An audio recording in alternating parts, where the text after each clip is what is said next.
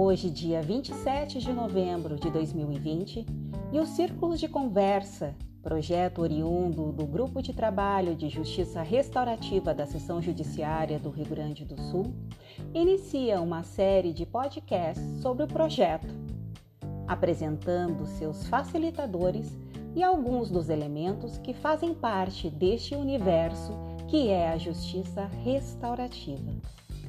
Para iniciar, nós convidamos a facilitadora de círculos de construção de paz e justiça restaurativa, Tassiara Kish, que é diretora do Núcleo de Documentação e Memória da Seção Judiciária do Rio Grande do Sul, para nos contar um pouco de como é participar do projeto Círculos de Conversa e esclarecer qual é o papel do facilitador quando falamos em justiça restaurativa e círculos de construção de paz. Meu nome é Cláudia Berton e este é o podcast dos Círculos de Conversa.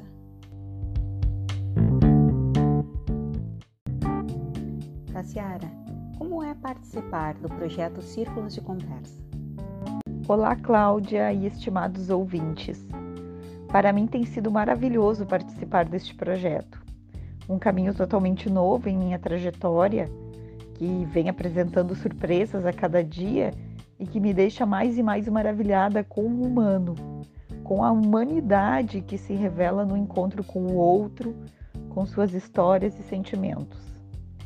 Nos círculos ocorrem esses encontros, que nos aproximam das pessoas. Ali somos todos iguais e ao mesmo tempo tão diversos. E nessa pluralidade formada por cada um, nos conectamos. Encontros e conexões só fazem bem. Por isso, participar deste projeto é um grande presente.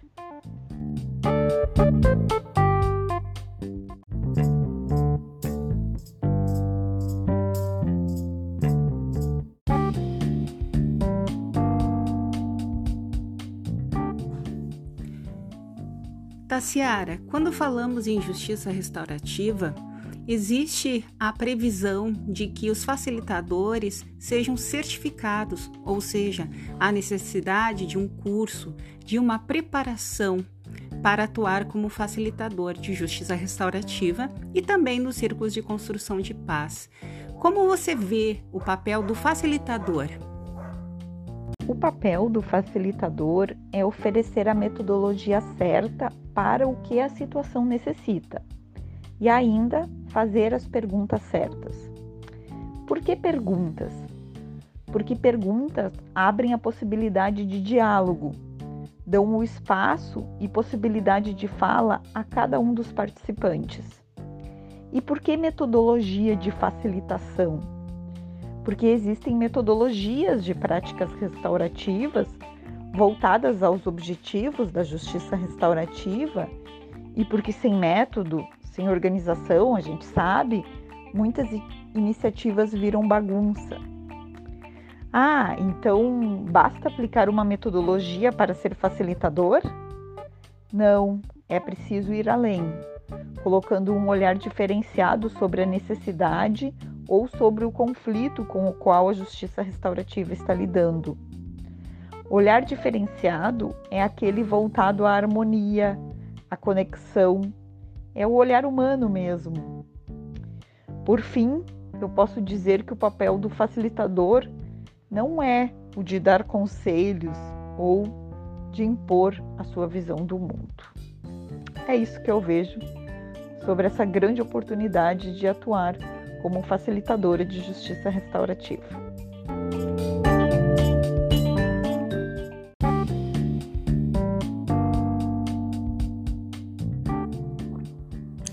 Nos próximos podcasts, nós vamos falar um pouco sobre os participantes deste projeto Círculos de Conversa e também, aos poucos, vamos inserindo outros elementos que fazem parte do universo da justiça restaurativa. Nos acompanhe. Siga também no Instagram e no Facebook Círculos de Conversa. Até mais!